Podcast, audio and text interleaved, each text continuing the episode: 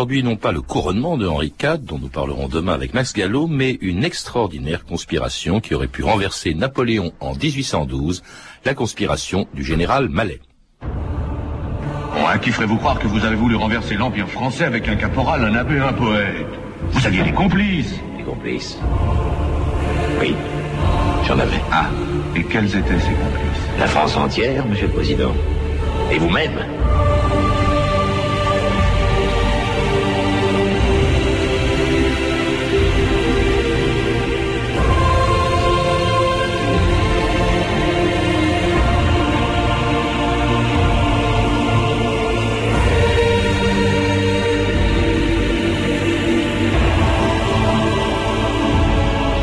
Ans d'histoire.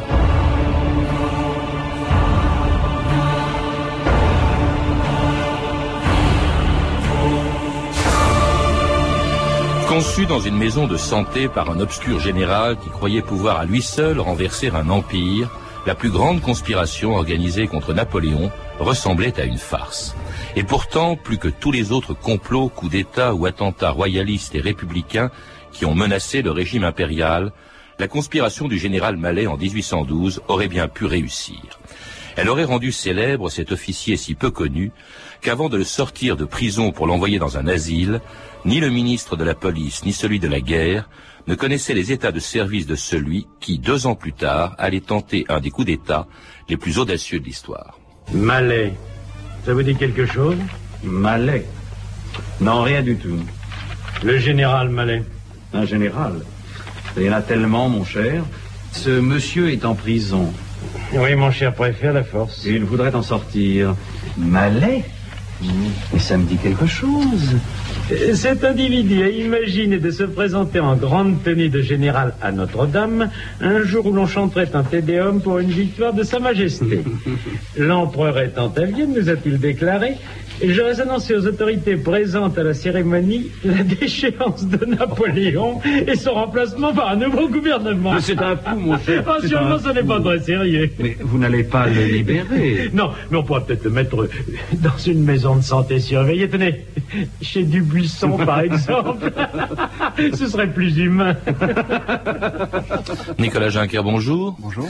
Alors, vous venez d'écrire un livre sur la conspiration du général Mallet, qui n'est pas un livre d'histoire, mais une bande dessinée, mais elle est très très fidèle, je trouve, à, la réalité, d'abord de cet étrange complot, euh, et puis aussi de celui qui l'organisait, qui était Claude François euh, de Malais, un général d'empire dont on a un peu oublié le, nom aujourd'hui. Euh, qui était-il en définitive? Est-ce que c'était un, c'était un conspirateur, certes, mais républicain, royaliste, ou tout simplement fou, comme on vient de l'entendre dans cet extrait de film?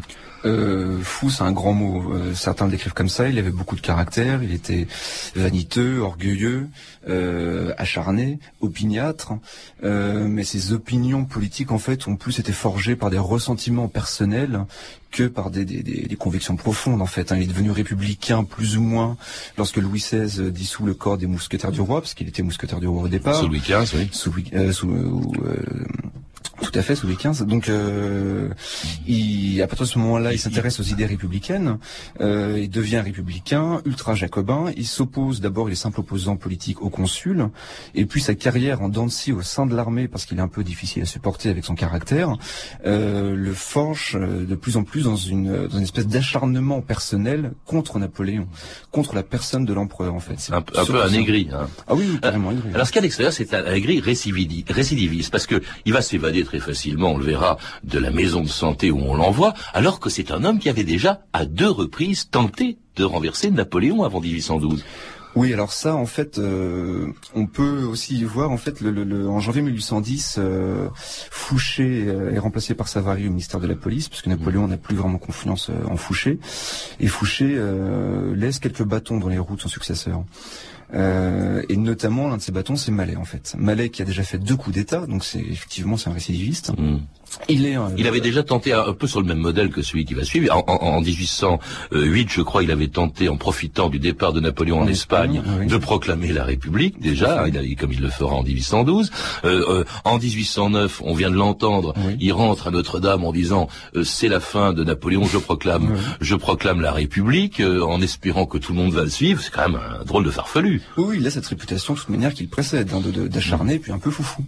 Et Fouché se dit bon bah plutôt que de, de, si on le transférait à la maison de santé du docteur Dubuisson, qui n'est pas une vraie prison, qui est une sorte de maison de santé pour euh, opposants politiques, un peu malades, un peu convalescents, les gens un peu quasiment un asile en fait. Hein. Il y a encore mmh. des anciens royalistes qui se baladent habillés en costume Louis XV.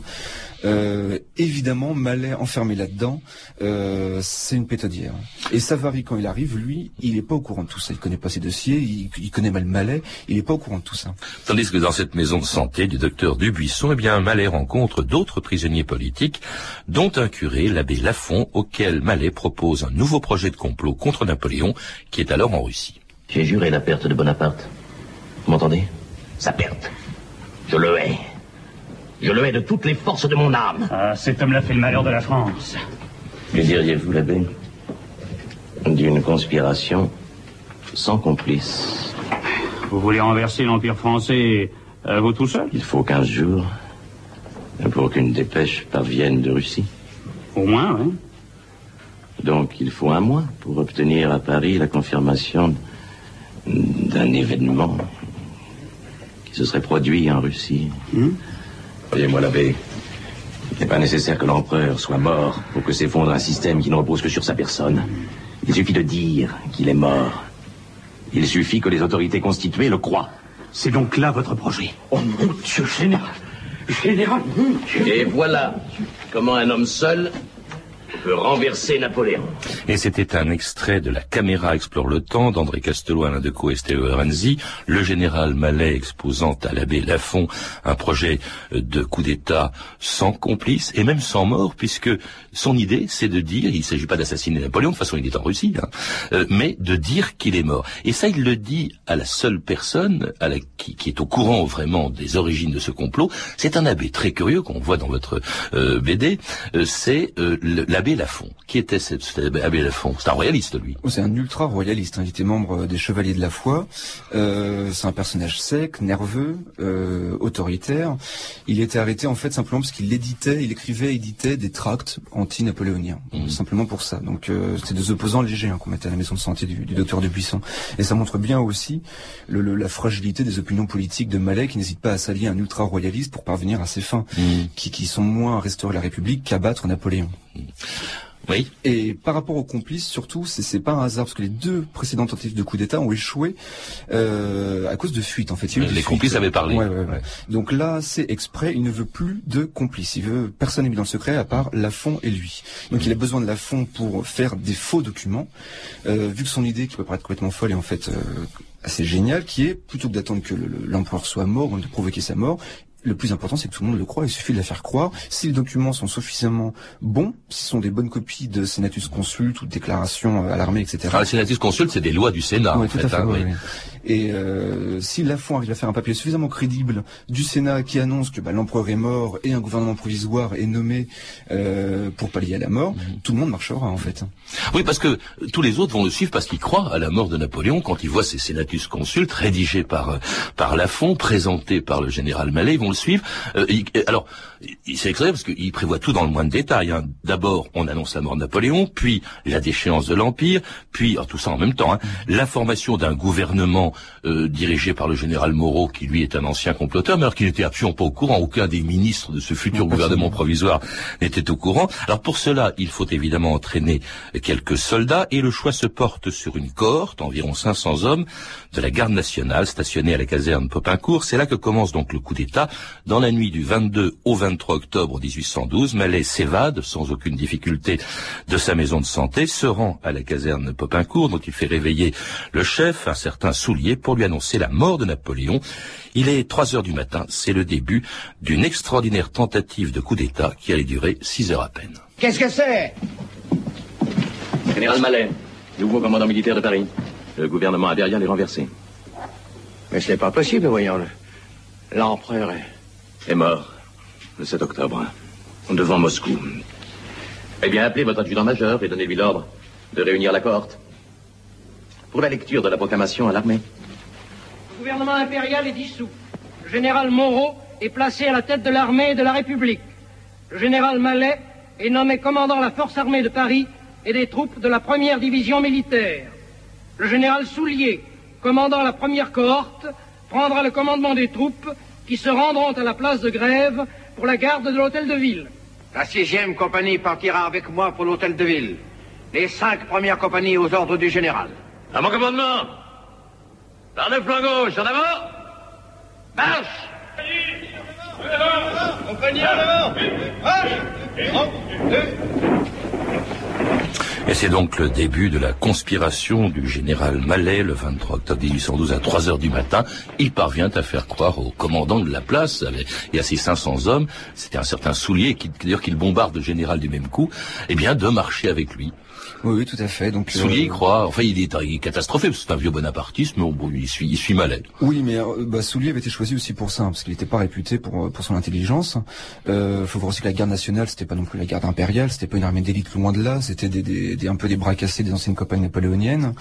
Euh, et bon, bah, il voit débarquer à 3 heures du matin, euh, donc un homme, Malek, qu'il connaît pas, habillé en général, suivi d'un aide de camp, d'un commissaire, donc des complices que que, euh, que Mallet a dégoté et a déguisé qui lui proclame que l'empereur est mort, que le Sénat a établi un gouvernement provisoire et qu'il a besoin donc de ces, en fait, il y a six corps, de ces six corps et de ces 500 hommes pour verrouiller les points clés euh, de Paris, trésorerie, palais royal, etc., euh, ministère, préfecture, et d'aller bah, arrêter les dignitaires en place. Et Soulier, lui, bah, pas une seule seconde ne remet ça en question. Alors ça, ça sans hommes, ça suffit pas, Nicolas Juncker, vous le rappelez. La première euh, et la deuxième étape, la première, c'est de faire croire à Soulier et à ses hommes que euh, Napoléon est mort. La deuxième, ils vont libérer deux autres généraux euh, qui étaient en prison, à la prison de la Force, où d'ailleurs les avait rencontrés déjà Malais, les généraux Lahorie et, et Guidal, euh, qui eux aussi vont croire, ça, ça, ça, ça va étoffer un peu le, le coup d'État. Des personnages quand même très étonnants, c'est ce Lahorie et surtout Guidal, ce général Guidal qui va marcher tout de suite dans le complot. Oui, alors c'est, euh, ils ont rien à voir en fait. Bon, Laori, c'est un personnage euh, euh, plutôt droit, euh, qui a eu d'excellents états de service dans l'armée, et en fait, il a été pris dans le tourbillon de l'affaire Cadoudal en 1804, euh, accusé de complicité, à tort vraisemblablement. Donc, il était en fuite perpétuelle, retrouvé en 1810, arrêté. hein. Donc, il attendait sans doute euh, un exil aux Amériques. Guidal, lui, rien à voir. Guidal, lui, c'est un être euh, beaucoup plus, euh, beaucoup plus vénal, euh, beaucoup plus véniel. Vénal, il est- oui. vénal. Il, il vend sa femme. Et il prostitue sa femme pour arriver à ses fins, euh, arriviste, ambitieux, euh, cruel, euh, de par la manière dont il traitait ses soldats. Et finalement, il est arrêté en 1811, tout simplement parce qu'il est basé à Toulon, et il propose simplement de contacter les Anglais pour leur revendre euh, la ville contre 30 000 francs. Donc là, il est arrêté, et lui, par contre, ce qu'il attend, c'est la peine de mort. hein. Et donc, c'est deux caractères complètement différents que sont et Guidal. Et en fait, Malel est choisi parce qu'il les met au pied du mur eux n'ont plus rien à perdre, qu'ils croient ou non à l'histoire de Malais, c'est leur dernière chance, donc ils sont obligés de le suivre et d'aller jusqu'au bout avec lui, c'est leur dernière chance. Donc ça c'est c'est plutôt une idée de génie. En fait le problème de Malais c'est qu'il s'est trompé dans le choix des personnes, surtout avec Guidal. Mais euh, l'idée à la base est plutôt bonne, effectivement. Il les enrôle et les envoie, il les, les- dispatche dans tout Paris, aller chercher d'autres garnisons. Guidal va euh, chercher la garde de Paris, le colonel arabe qui tombe lui aussi complètement dans le panneau comme soulier. Et du coup la garde nationale, la garde de Paris suivent Malais et aussi Laori, Guidal, dans les différents points de Paris pour arrêter ministre et préfet. hein. Oui, le préfet de police, Pasquier, le ministre de la police, hein, Savary, grand personnage évidemment de l'État, le successeur de Fouché. Euh, Guidal est chargé, lui, d'a- d'arrêter le ministre de la guerre, rien que ça, hein, Clark, euh, et également l'archi-chancelier d'Empire, Cambacérès, Cambacérès qui était en fait en- le chef du gouvernement en l'absence de Napoléon. Oui, oui, oui, En mais quelque plus ou, sorte. moins, plus ou moins fantoche, hein, c'était pas non plus... euh, Alors tout ça, ça, ça fonctionne comme ça pendant euh, quelques heures, jusqu'à ce que se produise le premier accroc. Et là, il est dû au général Mallet lui-même, qui était, qui s'était euh, chargé d'aller arrêter un, brave général, alors là, euh, qui suivait Napoléon euh, euh, depuis le début, euh, qui était le général Hulin, qui était le commandant de la place de Paris. De Paris. Et là, ça tourne mal. Ouais, ouais, donc Hulin est le, le- le gouverneur de Paris, en remplacement de Junot qui est en Espagne. Et Hulin, c'est une espèce de géant, c'est un colosse physique, ultra euh, napoléonien, qui a fait beaucoup de campagnes, fidèle entre les fidèles. Et lui ne croit évidemment pas l'histoire de Malais. Euh, et il le dit aux hommes de Malais, il dit, qui vous suivez Enfin, l'empereur est mort, moi je ne suis pas au courant, Cambacérès n'est pas au courant, personne n'est au courant, à part ce type que personne ne connaît, qui sort de nulle part. Il y a quand même les papiers, les, les fameux senatus consultes qu'on montre à tout ça, le monde, qui étaient des faux. Oui, mais Hulin est moins bête. Hulin sait très bien qu'on peut faire des faux papiers.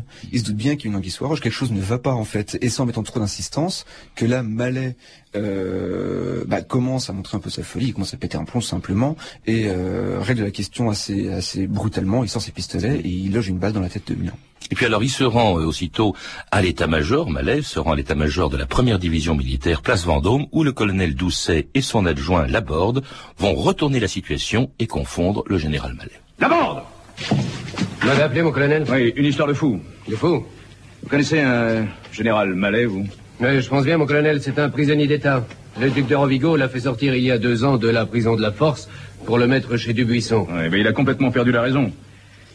Il se promène dans Paris comme chez lui en lançant des ordres dans toutes les directions. Malais n'est pas fou, mon colonel. Il y a au moins 3000 hommes sur la place.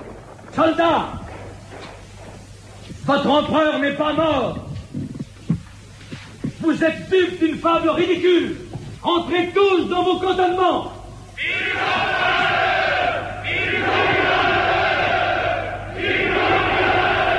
ça, c'était donc le colonel Doucet euh, et son adjoint Laborde qui arrivent à retourner la situation, à, à, dire à tous les soldats qui commençaient à suivre Malais, mais attention, c'est une erreur. Pourquoi est-ce que ce que tout le monde a cru, les préfets de police, le préfet de la Seine, les ministres, euh, pourquoi est-ce que Doucet, lui, il n'y croit pas? Bah, tout simplement parce que Doucet connaît Mallet. Il a participé au procès de 1808 hein, et euh, il sait que Mallet est un conspirateur qui théoriquement devrait être enfermé. Point. Euh, donc lui peut s'y opposer et dire concrètement aux soldats ce type devrait être en prison. Euh, et les soldats était déjà un peu dubitatif. Comme l'épisode chez le général Hulin avait un peu marqué les esprits des officiers subalternes qui suivaient Mallet, qui disaient mais pourquoi avoir logé une balle dans la tête de Hulin, c'était pas nécessaire. Donc il commençait déjà un peu à, enfin, trouver le côté un peu bancal, le, à trouver un côté un peu bancal euh, euh, au geste du général Mallet. Et là, Doucet achève de les convaincre simplement parce que lui connaît Mallet et leur dit bon ben voilà, cet homme doit être en prison, sa place n'est pas ici. Tout ce qu'on vous a dit depuis le départ, depuis le départ, c'est mensonge et compagnie. Hein. Et euh, Mallet de nouveau retente un acte physique désespéré euh, avec ses pistolets, puis là il se fait maîtriser par ses hommes qui le suivent, par les luttants qui suivent, et là Mallet est finalement arrêté. hein. L'âme du complot est arrêtée, euh, et du coup, évidemment, tout s'effondre comme un, comme un château de cartes à ce moment-là, hein, puisque c'était lui qui tenait. Ah bah là, oui, oui, c'est lui qui tenait tout, donc là tout, tout, tout s'arrête. Lauri était resté au ministère de la Police, Guidal euh, s'était un peu perdu dans les estaminets parisiens. Ah, il buvait des coups partout, enfin c'est ce que, ce que vous partout, montrez, Nicolas oui, Juncker, dans votre BD. Il, il fêtait sa liberté un peu. Euh, D'autres complices avaient plus ou moins déjà fui, etc. Donc de toute manière, Doucet et Laborde reprennent les choses en main et envoient des soldats dans tout Paris pour arrêter les conjurés. Alors tout se précipite, effectivement les conjurés sont arrêtés, Euh, ceux que les conjurés avaient arrêtés sont libérés, le préfet de police, le préfet de la Seine, on fait tous un peu piteux, et puis alors là tout de suite, euh, on, précipite les choses et on, se lance dans un procès. En fait ils sont ils sentent pas très euh, pas très nets. Euh, je rappelle, il faut rappeler quand même Nicolas Juncker que pendant que tout cela se produit à Paris, nous sommes le 23 octobre, il est 9 heures du matin quand tout bascule euh, en faveur de Napoléon. Napoléon, lui, il est en Russie, il n'est pas au courant, il ne le sera que euh, le 6 novembre, je crois. Oui, c'est ça. Oui. 15 jours plus tard. Oui, oui, non, non, ils sont, ils sont péteux parce que c'était, euh, ça a été effectivement un échec pour eux. En fait, ils sont retrouvés en prison. Puis bon, c'était humiliant comme le, le préfet de police, le ministre de la police qui se retrouve emprisonné à la force. C'est pas anodin. Euh, Pas très populaire, tout le monde se moquait de lui Oui, de toute façon, ça varie, tout le monde se moquait de lui, oui. Ils ont été réarrêtés, en plus, parce que quand ils ont été libérés, ils ont été réarrêtés après par des soldats qui n'étaient pas au courant de la chute de Malais. Il y a une confusion terrible, hein, une confusion effectivement, à un moment terrible. donné. Paris, euh, ça a mis pas mal de temps, enfin toute la matinée avant que Paris retrouve un peu son calme. Et effectivement, euh, tous se réunissent chez Cambacérès, qui, qui dit, bon bah, on a été ridicule. La seule solution de sauver la face avant le retour de l'empereur et euh, avant d'affronter sa fureur, ça va être d'expédier rapidement euh, les choses. Effectivement, on arrête les conjurés, on fait un, un, un procès rapide et euh, surtout une sentence exemplaire qui calme le jeu avant le retour de l'empereur.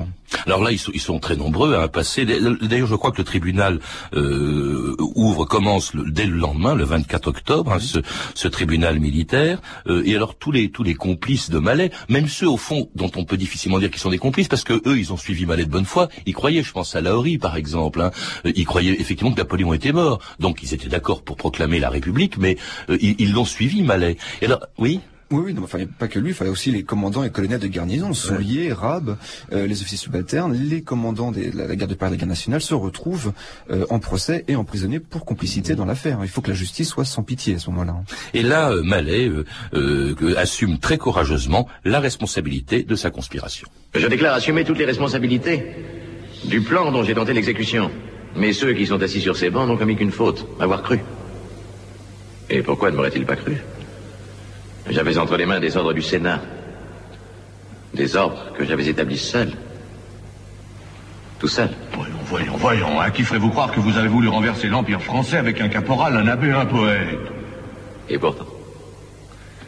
C'est vrai. Vous n'aviez pas que des dupes. Vous aviez des complices. Des complices. Oui. J'en avais. Ah. Vous voyez bien. Et quels étaient ses complices? La France entière, Monsieur le Président. Et vous-même, si j'avais réussi. Le nommé Mallet est condamné à la peine de mort.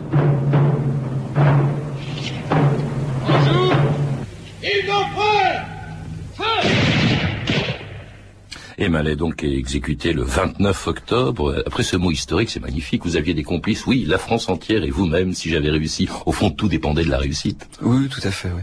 Mais euh, en plus, le côté qu'il a développé euh, euh, au procès a, a, beaucoup joué dans sa dans sa notoriété après coup en fait, parce qu'effectivement, il était très très noble. C'est lui-même qui a défendu certains de ses de ses conjurés qui étaient qui étaient peu peu armés pour se défendre. Donc il y a eu cette phrase historique. Euh, on dit que c'est lui qui a commandé lui-même son propre peloton d'exécution production donc euh, tout tenait de toute manière sur ses épaules, il le savait, et euh, puis tout s'est arrêté là le 29 octobre très rapidement en fait. Ça n'a pas empêché les autres d'être fusillés parce qu'il n'était pas seul à avoir été fusillé, Non, Nicolas. Jacquer. Non, non, euh, bah non, tous ses complices, et aussi, euh, à part le colonel arabe qui lui a été, été gracié, mais le commandant Soulier a été fusillé, euh, lieutenant et adjudant de la garde nationale ont été fusillés avec lui. hein. Donc au total, il y a eu euh, 14 fusillés ce jour-là, un 15e euh, qui était arrêté ultérieurement, hein.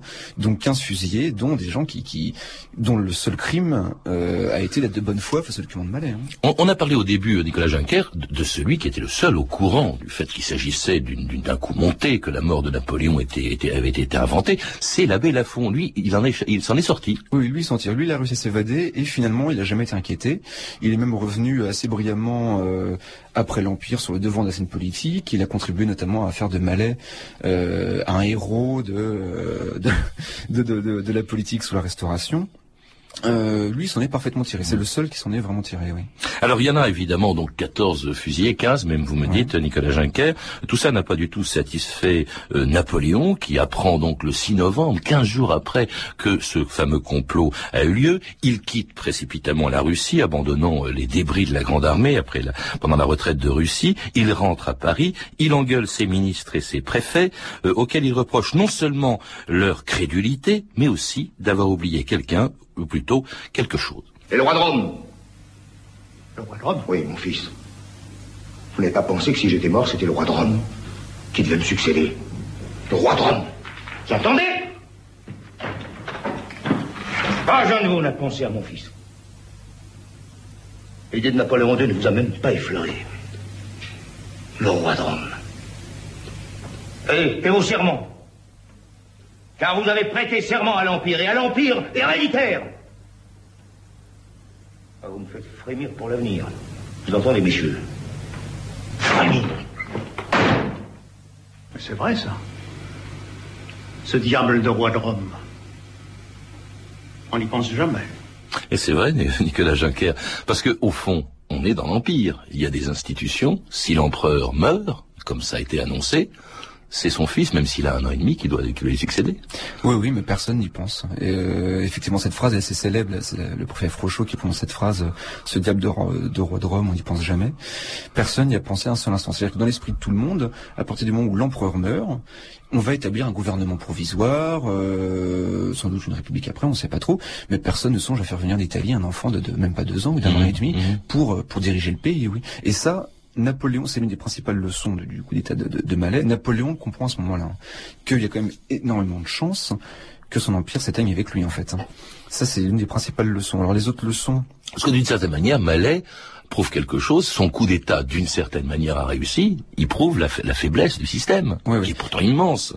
oui, oui, mais alors il prouve il y a, il y a deux faiblesses en fait. Il y a d'une part l'administration euh, intérieure, les hauts fonctionnaires, c'est-à-dire qu'en fait bon Napoléon a grosso modo le choix entre des gens compétents et peu fiables comme Fouché, ou des gens fiables mais peu compétents comme Savary. Qu'on a vu, on a vu les deux hommes au ministère de la police que ça pouvait donner. Euh, Fouché, au passage, comme Talleyrand, éternels comploteurs qui sauront trahir vingt fois le- l'empereur plus tard, euh, ne sont pas mêlés du tout à cette affaire. Non, pas du tout. Mais néanmoins, enfin, euh, Fouché, c'est quand même lui qui a décidé du transfert de Malais à la septième maison, à la maison de santé du docteur Dubuisson. Euh, Fouché était un homme euh, très intelligent. C'était évident qu'en mettant Malais là, il se doutait que quelque chose allait se passer. C'était obligatoire. Donc non, mais effectivement, ils n'étaient pas mêlés du tout. Mais Malais n'a mêlé personne de toute manière. Il voulait plus de complices. C'était fini pour lui. Le, temps des complices était passé. Hein. Mais donc Malais a bien montré effectivement la, la, la comptait sur la faiblesse de l'administration.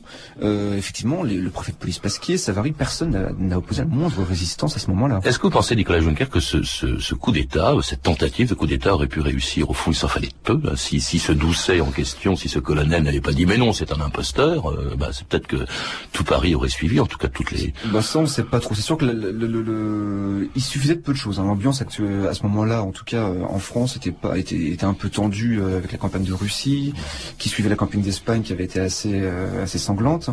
donc la situation était quand même un peu tendue en France. Enfin, est-ce que ça aurait pu réussir Peut-être, mais après il aurait quand même fallu réunir le Sénat, le gouvernement provisoire, ça aurait été encore une autre paire de manches. Il fallait arrêter d'autres personnes, euh, l'armée, l'empereur qui revient, etc. C'était pas évident du tout que ça réussisse. Mais l'autre leçon aussi très importante, qui est finalement assez comique, c'est que Malais a joué sur un, sur un point faible, qui est la discipline de l'armée napoléonienne, qui est théoriquement le fer de lance de l'Empire. L'armée napoléonienne, qui est une armée incroyablement moderne, basée sur une discipline de fer, et c'est cette même discipline qui va finalement presque perdre l'Empire, parce que ces officiers, quand ils voient un général arrivé avec des documents montrant enfin euh, la mort de l'empereur et l'instauration de la République, pas une seule seconde, ne mettant doute, cela c'est un ordre, un général leur donne cet ordre, ils obéissent, point, et ils suivent le général Mallet. Ça c'est quand même incroyable aussi. Merci Nicolas Juncker. Je rappelle donc qu'on retrouve cette histoire en bande dessinée, votre bande dessinée, Mallet. Euh, c'est vraiment, euh, c'est une façon très agréable de, de lire de l'histoire, un événement de l'histoire que vous nous racontez, mais qui est vraiment fondé sur une, sur une réalité. C'est un livre que je recommande, donc, bande dessinée historique, publié aux éditions très étranges Malais, donc de mon invité Nicolas Juncker. À lire également l'excellent dictionnaire Napoléon de Jean Tullard, édité chez Fayard. Vous avez pu entendre des extraits de La conspiration du général Mallet, un téléfilm de l'émission La caméra explore le temps de Stereo Renzi, André Castelot et Alain Decaux, disponible en DVD chez LJC. Ces références sont disponibles au 32 30, 34 centimes la minute ou sur franceinter.com. C'était 2000 ans d'histoire. Merci à Armelem et Christophe Papon pour la technique, Claire Destacan, Claire Tesser et Cédric Joseph Julien pour la documentation et les extraits sonores, ainsi qu'à Gilles Davidas pour la réalisation de cette émission.